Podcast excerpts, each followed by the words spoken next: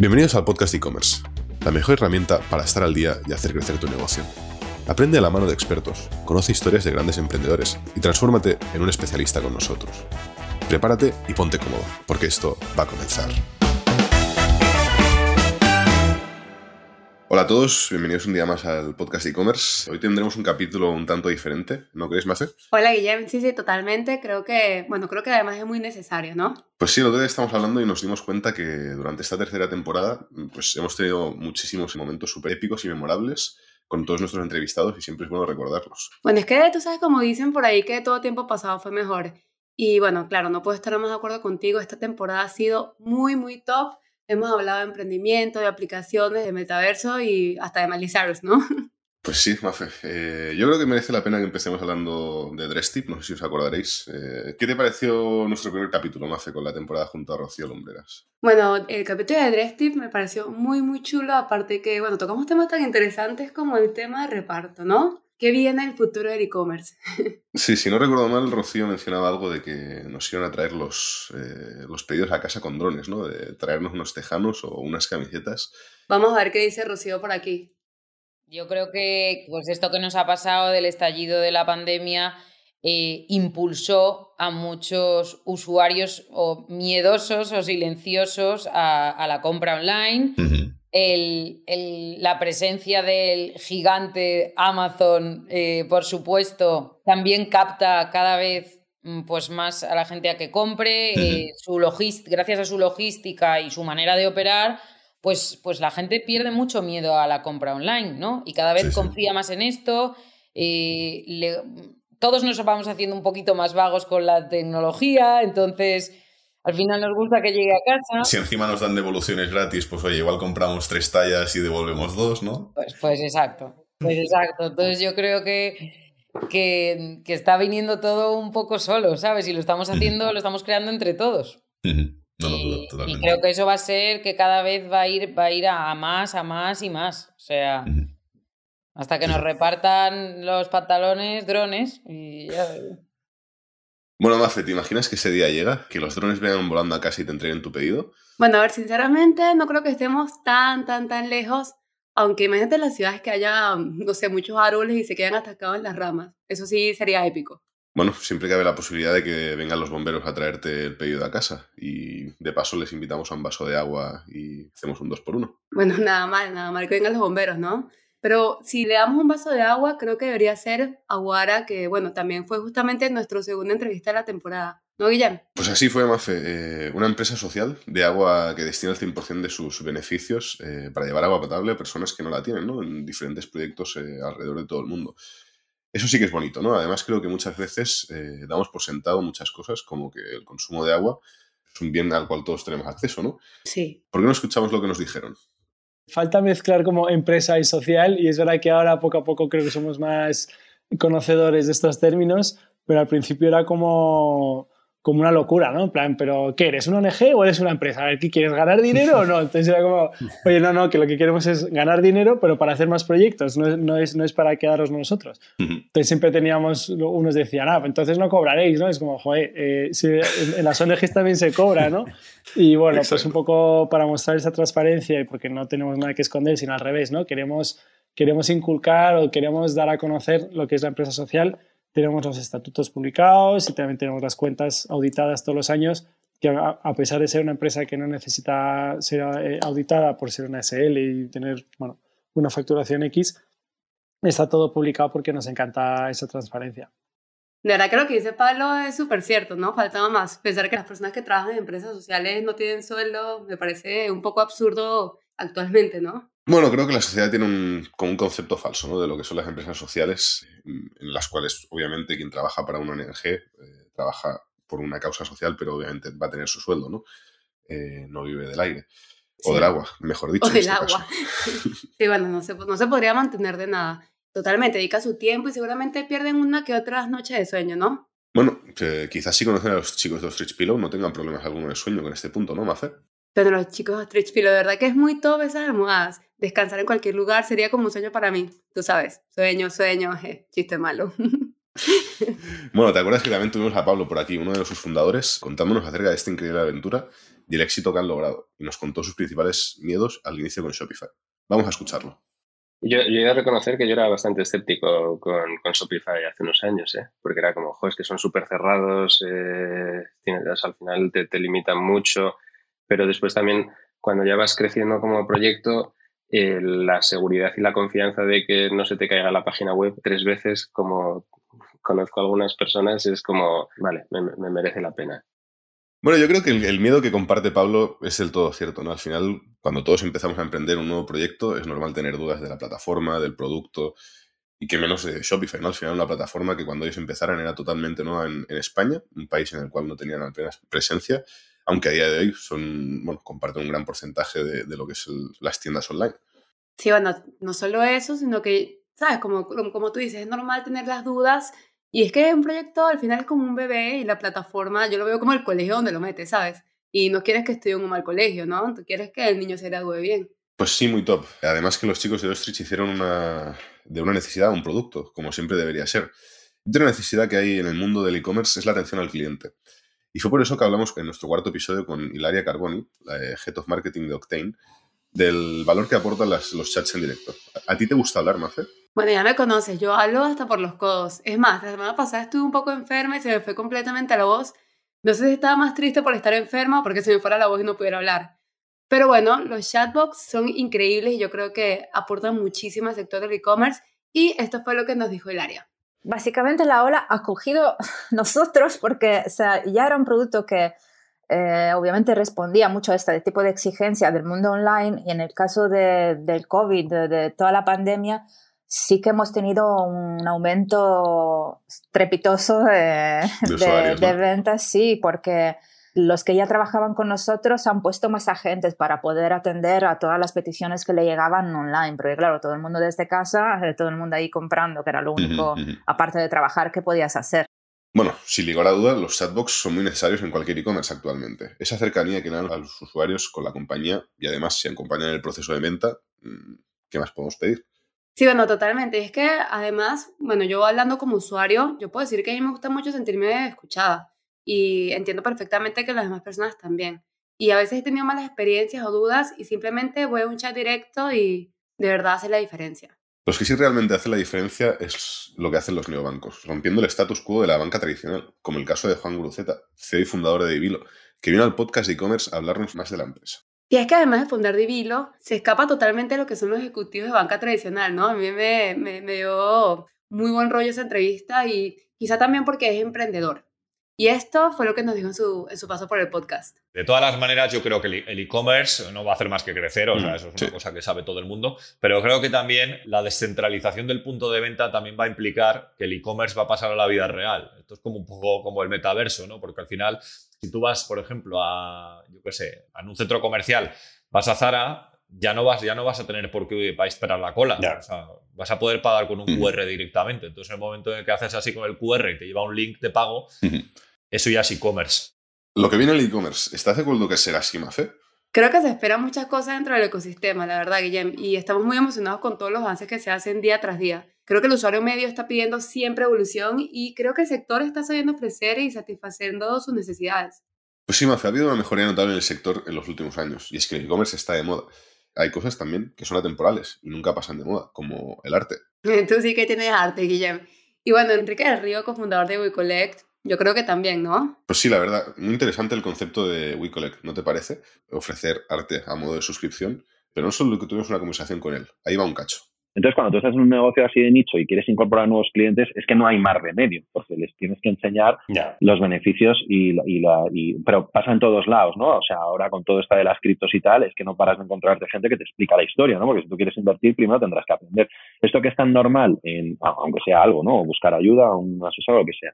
Entonces nosotros cuando, lanzamos WeCollect, pues hacemos estas tres patas, porque al final, hablando con muchos coleccionistas, eh, te das cuenta de que es la base eh, para que una persona pueda iniciar una actividad como es esta u otra, eh, no solo en el ámbito de compra de arte y el coleccionismo, sino en cualquier otro, son tres patas, que al final es bueno, la formación, la asesoría y el ser activo en la actividad que estás haciendo.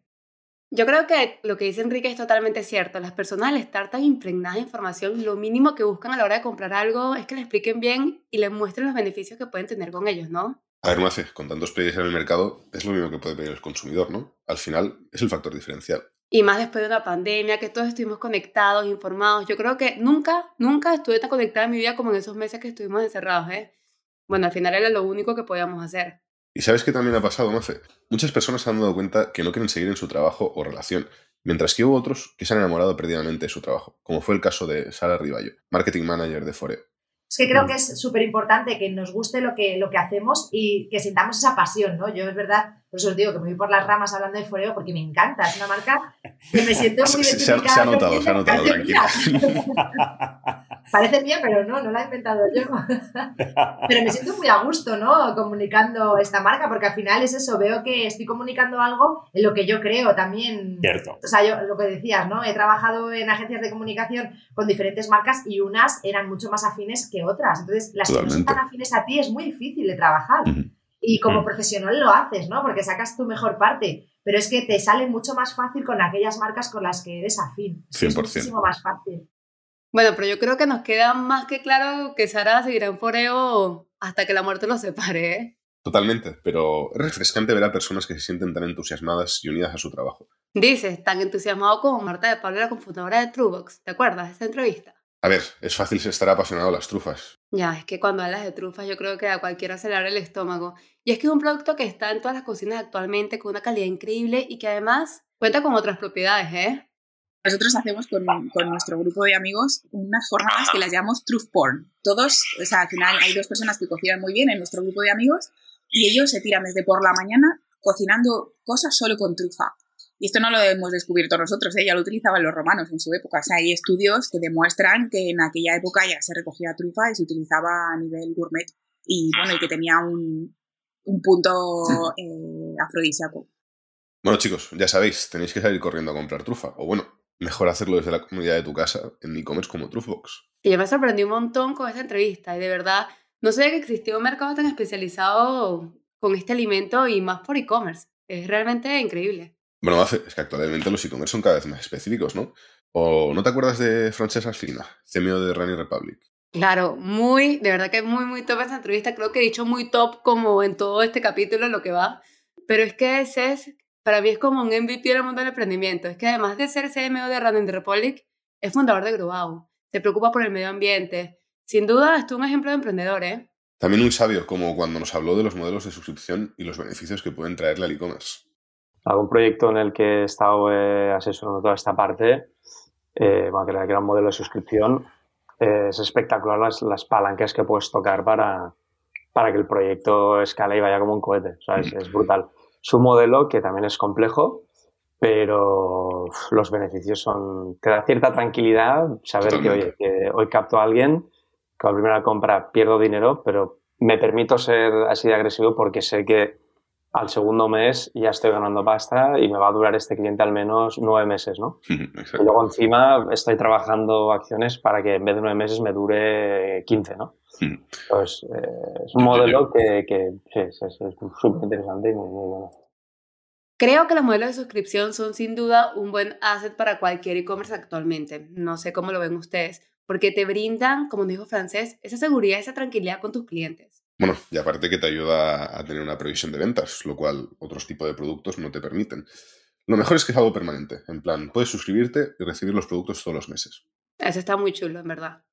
Una cosa, Mafe, ¿te acuerdas de Santiago Aiter, Alex? Eso sí que me dejó sorprendido. Imposible olvidar, ¿sabes? Me parece una idea excelente celebrar a las personas que queremos de una manera diferente. Quizá ya no estén en este plano con nosotros, pero la vida que tuvieron hay que celebrarla. Totalmente de acuerdo. Si hay que celebrar la vida mientras estamos en este plano, ¿por qué no hacerlo fuera de él?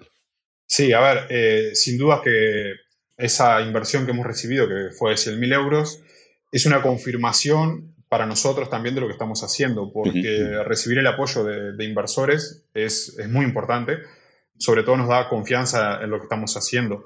El proyecto por sí solo es disruptivo, llama la atención y creo que vamos hacia eso, vamos hacia homenajear, hacia celebrar la vida de una manera diferente. Quizás fue eso que, captó la atención y sin dudas también el equipo. El equipo es fundamental porque la idea puede ser brillante, pero si el equipo no es bueno, esa idea va a tener corto recorrido. Entonces quizás esas dos cosas son las que, las que vieron y que nos llamaron, llamaron la atención. Claro que sí, es que hay que celebrar la vida porque es que dura dos segundos, de verdad. Así como en segundos cubo te llegan los artículos que compres a la puerta de tu casa. Y todos los artículos, para todos los gustos. Sí, ahora que fue muy interesante hablar con Eric, el CEO y founder de Cubo, con todo el problema de los suministros y los retrasos de envío que hubo los meses anteriores, es bueno tener la opinión de una persona del sector logístico. Además, hablamos de los diferentes tipos de emprendedores, según su plataforma. Entonces, el emprendedor Shopify, muy orientado a negocio, muy orientado a conexión con audiencia, desarrollo de producto.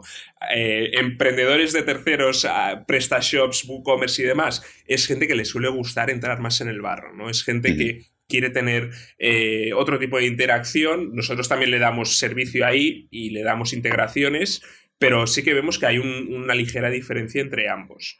Eh, el de Shopify escala muy rápido escala muy rápido, si hace bien las cosas, si tiene buen producto a buen precio y tiene una buena oferta y cuenta también con el soporte de, agencia o empresa como Crisp que ayuda a hacer esa personalización y ese go-to-market muy rápido con todo el expertise que tenéis, pues escala muy rápido. Esto es como cuando eres niño que te decían, dime con quién andas y te diré quién eres. Algo por el estilo, ¿no? Sí, sí, totalmente. Y yo creo que muy de mamá ese comentario, Guillén, de verdad, me viene a la cabeza como una abuelita tejiendo, diciéndome eso. Cuando dices abuela tejiendo, yo pienso en mi tienda de arte. Y claro, no solo compran los madres y abuelas, obvio, pero es como instintivo. Es increíble el crecimiento y toda la historia detrás de este e-commerce que comenzó siendo tan solo una tienda de barrio en León y ahora venden por toda Europa, ¿no? La verdad es que sí, y no solo eso, sino la expansión y la cercanía que tienen con sus clientes. Es de 10. Y una de las cosas que más nos llamó la atención fue cuando hablamos de quién puede ser emprendedor. Y esto fue lo que nos dijo Víctor, el CEO de la empresa. Bueno, yo voy a empezar siendo quizás un poco negativo. Yo lo primero que voy a decir es que emprender no es para todos. Que quizás hay, muchas otras maneras de emprender. Se puede emprender de, como asalariado eh, dentro de una empresa, se puede emprender teniendo iniciativas de, todo tipo, que, a lo mejor esto no es para todo el mundo. Eso es lo primero, porque joder, creo que hay veces que quizás parece que a nivel público nos, están mandando a todos a, emprender como, solución, ¿no? Y las, empresas necesitan a gente con iniciativa que emprenda proyectos dentro de las propias empresas. Entonces ese sería como mi primer aviso, ¿no? El segundo, pues yo algo que hubiera hecho diferente sería haberme formado más la, verdad es que cuando nosotros empezamos, pues yo no tenía ni idea de determinados sectores como finanzas, marketing, temas digitales. Entonces, creo que la formación es, la formación es clave, ¿no? Y luego trabajar mucho la parte de la cabeza, ¿no?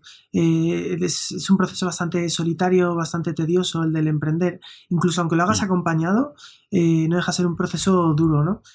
A todos nos dicen que debemos y podemos emprender, pero creo sinceramente que el punto de Víctor es muy accurate, ¿no crees? Pues sí, emprender es un proceso que no es sencillo y está claro que para llegar donde seguramente te gustaría hay que sacrificar muchas cosas. Es como empezar de cero siendo un bebé, ¿no? Más o menos. Pues sí, ahora que lo mencionas, Svanit super top, ¿no? Fue una de las entrevistas que hicimos con Alberto Jiménez, eh, su cofundador, y entre muchas cosas hablamos de las verdades detrás de la paternidad. Es que lo pintan todo muy lindo, el niño, la madre, las risas, pero es todo así. El tono de marca, por ejemplo, nosotros una de las cosas que yo detectaba cuando empecé a, buscar información de infantil es que dije, joder, siempre aparece una madre rubia con un niño perfecto en el packaging del producto. O sea, siempre es igual, todas las marcas. Y decía, es como su... O sea, me da pocas ganas de comprar el producto porque yo sé que yo soy padre y digo, esto no es una realidad. O sea, un desayuno no es así.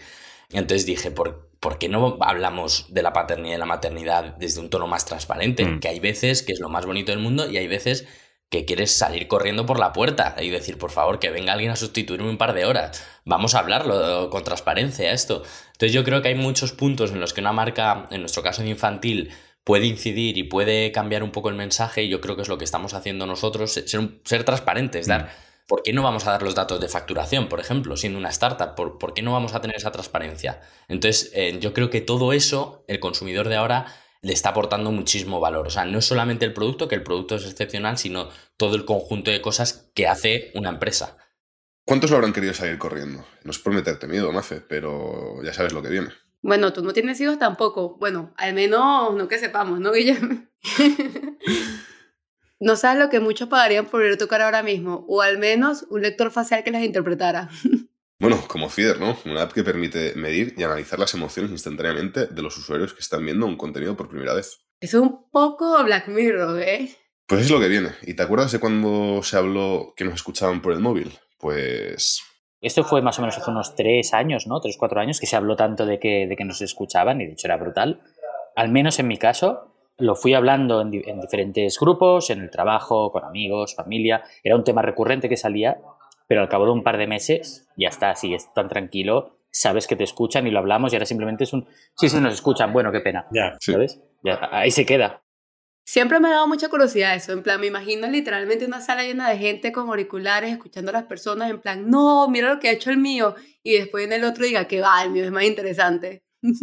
Ahora, ¿te imaginas que existe unas personas que escuchen a las personas que nos escuchan? Así como, como el emoji este de, de, de WhatsApp con, la, con, con el cerebro volando, bueno, más o menos. Bueno, eso no sería una buena noticia para nadie, ¿eh? Pero es que a nosotros nos encantan las good news. Es más, nos encanta escucharlas mientras nos tomamos un buen café. Así que no teníamos más remedio que entrevistar a Lucas de Disper, cofundador de Good News, y Natalia Trujillo, Head of Marketing, sobre todo lo que hay detrás de la marca. Good News es una marca que busca recuperar los kioscos tradicionales, esos puestos a los que las personas recurrían cada mañana para tomarse su café y poder charlar con el dependiente. La verdad que me encanta el concepto, ¿eh? En este caso son muy simpáticos. Más de una vez he ido y de verdad que la atención humana es increíble. ¿Cómo los seleccionarán? Tenemos un, equipo de, de, experience que nosotros llamamos de la experiencia del punto de venta, donde desde ahí también hay una parte de reclutamiento de recursos humanos que hacen un esfuerzo eh, brutal cada día por, eh, de alguna manera, intentar que estén el, mejor staff o los mejores baristas en, los puntos de venta. Y así como Abercrombie se centraba en poner esos ma en, las, en, las, en las puertas de las tiendas o hay marcas que al final pues fichan gente por un, por un prototipo, nosotros teníamos claro que que teníamos que filtrar por ese... La pregunta es muy clara. Es un tío simpático, es un tío cachondo, es un tío que te transmite la energía que queremos transmitir nosotros. A partir de ahí ese era el primer filtro. Luego al final pues esa que te comparta un poco los valores, que, que, entienda lo que, lo que tú quieres conseguir. Abercrombie, ¿te acuerdas de Dependientes de Abercrombie? Ese momento fue como un clímax de la entrevista, ¿eh? Bueno, bueno, hubo incluso un momento en el que se enfrentaron a una demanda los de Abercrombie por despedir personas solo por su físico. Sí, sí, realmente fue muy loco todo eso. Tan loco que pareció un sueño. Pero de esos sueños buenos, que te echas en un colchón marmota, ¿no? Oh, un colchón marmota. Tú tienes uno, ¿verdad, Guillem? Pues sí, me hace, yo tengo uno. Y la verdad es que nos gustaron tanto que decidimos entrevistar hace unos meses a Paula Rodríguez, CMO de la marca. Y Paula nos contó un poco sobre cómo algunas personas sacan ventaja de los meses de prueba. Como sabéis, lo de hecho el ladrón echa la trampa y en Internet, también que os voy a contar a vosotros, ¿no? Como mucho más expertos que yo en Shopify, pero aquí puedes estar toda una vida, ¿no? Cambiando el producto, gente que sí que pueda tener como ese ojo, ¿no? O sea, yo espero que no pase y, por suerte no es que haya mucha gente que lo haga, pero tú lo estás permitiendo, ¿no? Que ocurra esto un poco con, la, con las 100 noches, pero bueno. Guillermo, ¿tú todavía estás en tiempo de devolverlo? Mira que a mí ya se me pasó el tiempo, porque yo también tengo marmota, pero vamos, que tampoco lo devolvería. Me acuerdo la primera vez que dormí en el colchón, me levanté dos horas más tarde de lo que debía y sí, Guillem, disculpa, ese día entré tarde a trabajar. Esta es mi confesión. Sí, bueno, yo vengo de una cama pequeña y sí que he notado la diferencia, la textura y mucho más. O es que uno piensa que no, pero los materiales pueden marcar la diferencia, cómo se sienten al tacto, cómo huelen. Y eso se lo puedes preguntar a los chicos de Timbers, de los que son unas zapatillas lo más especiales. Es cierto, toda su plantilla está formada con personas con alguna discapacidad, incluso todos sus fundadores. El año pasado vistieron a la selección española en los Juegos Paralímpicos pero es cierto que al principio ese sueño se veía muy lejos. Entonces nosotros precisamente empezamos el proyecto con unas zapatillas básicas, no teníamos ese plan de negocio, no teníamos plan de marketing, no invertíamos absolutamente nada, por eso yo creo también al principio que éramos evita positivo. Y hubo un momento en el que dijimos, oye, eh, eh, eh, nos ha salido el tiro por la culata, hemos hecho 280 pares, vamos a venderle a familiares, vamos a venderle a amigos, que nos hagan el, favor de comprarnos las zapatillas y, bueno, pues aquí hemos terminado. Entonces hubo un momento en el que ya terminamos con la familia, terminamos con los amigos cercanos y Aitor y yo éramos parte del equipo técnico del equipo de fútbol para ciegos de, Alicante. Entonces nosotros llevamos allí las zapatillas y observamos cómo ellos eh, se fijaban en ciertos detalles en los que nosotros no nos habíamos eh, dado cuenta anteriormente. Para que veas la diferencia que puede hacer tener un propósito personal y un propósito de marca, ¿no? Pues sí, ese encuentro con los chicos del fútbol terminó significando un antes y un después al punto de cambiar el sentido completo del proyecto. Y es que cuando las cosas hacen switch, todo cuadra. Y la tecnología es fundamental para que esto pase. Cada vez son más los avances que hacen las marcas para mostrarnos y vender productos mucho, mucho más avanzados. Pues sí, un ejemplo claro es Sepia, la marca de camisas que no se mancha ni se arruga. Vamos, que lo único que le falta es que se pueda comer y se regenere. Una camisa que no huela mal mientras sudes es sin duda un life hack increíble. Pero para llegar a esa tecnología se probaron muchas cosas. Como teníamos la intriga, quisimos preguntarle a Federico Sainz, CEO de la marca. Y esto fue lo que nos dijo. Porque al final en el mundo de la moda yo creo que hemos estado durante muchos años muy bombardeados sobre, sobre el, el problema sobre todo lo que contamina, lo que ensucia, los residuos, todo lo malo, eh, los niños cosiendo, en fin, ha habido como una sobreexposición de algún modo del problema y sin embargo no se estaban generando soluciones interesantes. O muchas veces las soluciones eran jo, volver otra vez a como se hacía el tejido hace 200 años de forma artesanal con unos tintes naturales. Y dices, bueno, oye, esto es muy interesante, pero con esto no podemos resolver el, problema de la industria de la moda ni vestir a los miles de millones de personas que somos en este, en este planeta, ¿no? Con lo cual nosotros de algún modo siempre nos ha gustado apostar por la tecnología, pues como los coches eléctricos, nadie se planteaba cuando había el, problema de la contaminación de los coches volver a ir todos andando o en caballo a los sitios. O no, se apuesta por la innovación, por los nuevos materiales, por las nuevas tecnologías. Una marca que lleva como sinónimo la innovación. En plan, yo pienso en Federico y en Sepia y automáticamente es como, wow, innovación en ropa. Y en ropa física, que conste, porque cuando hablamos de repente de términos como moléculas de plata, moléculas de cerámica, puede sonar muy de fantasía, pero son de verdad. Es que suena como del metaverso. Uh, el metaverso. Qué tema más interesante y qué buena conversación tuvimos con el Pedro Lozano, co-founder de Imascono, el estudio de tecnologías creativas de Zaragoza que ha trabajado con marcas como Disney, Telefónica, Adobe, un montón. Y es que no solo la experiencia, ¿sabes? Fue increíble escuchar cómo alguien habla con tanta pasión acerca del metaverso como lo hace Peter, quien nos comentó, entre muchas cosas, sobre lo que está de moda en los mundos virtuales los jóvenes están comprando eh, ropa para eh, vestir a sus avatares virtuales, porque al final es donde se relacionan, están en Fortnite, están en Minecraft y ese coleccionismo o esa personalización que queremos en el mundo físico por la naturaleza del ser humano, pues también lo quieren los jóvenes en estos mundos virtuales y pues bueno, la moda sorprende, ¿no? Pero es uno de los sectores que más se está transformando con todo esto del metaverso. Qué locura. Yo creo que al final es como una doble vida, donde eres invencible y nada te puede hacer daño. Ya, yo me acuerdo que yo de pequeña jugaba con un juego por la compu que se llamaba Sims, pero creo que nunca he pagado por comprar ropa ni nada con los muñequitos, claro. Saber que las marcas están metiéndole punch a esto es algo que te hace pensar mucho en el futuro de e-commerce. En el futuro del e-commerce y lo que harán las nuevas startups tecnológicas, ¿sabes? Porque el avance es constante y está marcado por profesionales bien formados y comprometidos por el cambio. Claro, como muchos de los fundadores que empiezan en la plataforma de YouFunders, tienen en sus manos muchas de las nuevas tendencias. Y como nos da tanta curiosidad, hablamos con David Giner, CEO de, de YouFounders, el marketplace del emprendimiento, sobre algunas diferencias entre el modelo tradicional y lo que es una startup. Yo, yo creo que esto es muy sencillo. O sea, al final es coger un modelo tradicional que cualquier persona puede entender, ¿vale? Como puede ser un concesionario de coches, ¿vale? Y explicarle a, a, esa persona que tú puedes eh, pues, alquilar un local, ¿vale? Llegar a un acuerdo con una marca y empezar a vender sus coches en ese local y te esperas un poco a que la gente llame a tu puerta y que le vendas un coche, ¿vale? Esto es lo que sería un formato totalmente tradicional, ¿no?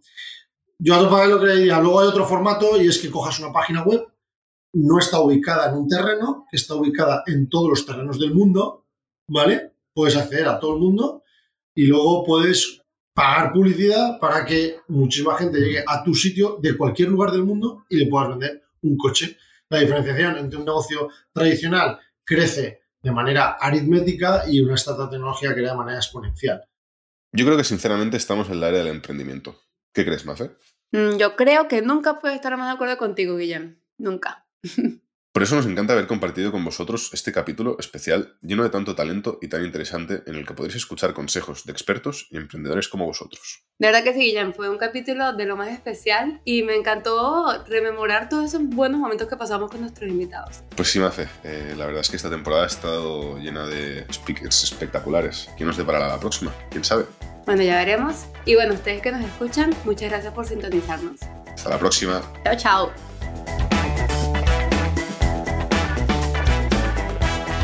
Gracias por escuchar el podcast de e-commerce.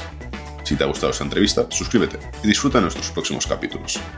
Recuerda dejar tu reseña en Apple Podcast. Esto nos permitirá seguir creciendo y poder ofrecerte nuevas entrevistas con más invitados y sus emocionantes historias. Si quieres un resumen de lo más importante de la semana en el e-commerce, los mayores players y saber qué está en tendencia actualmente, suscríbete a nuestro newsletters desde nuestra página web, elpodcastecommerce.es. Hasta pronto.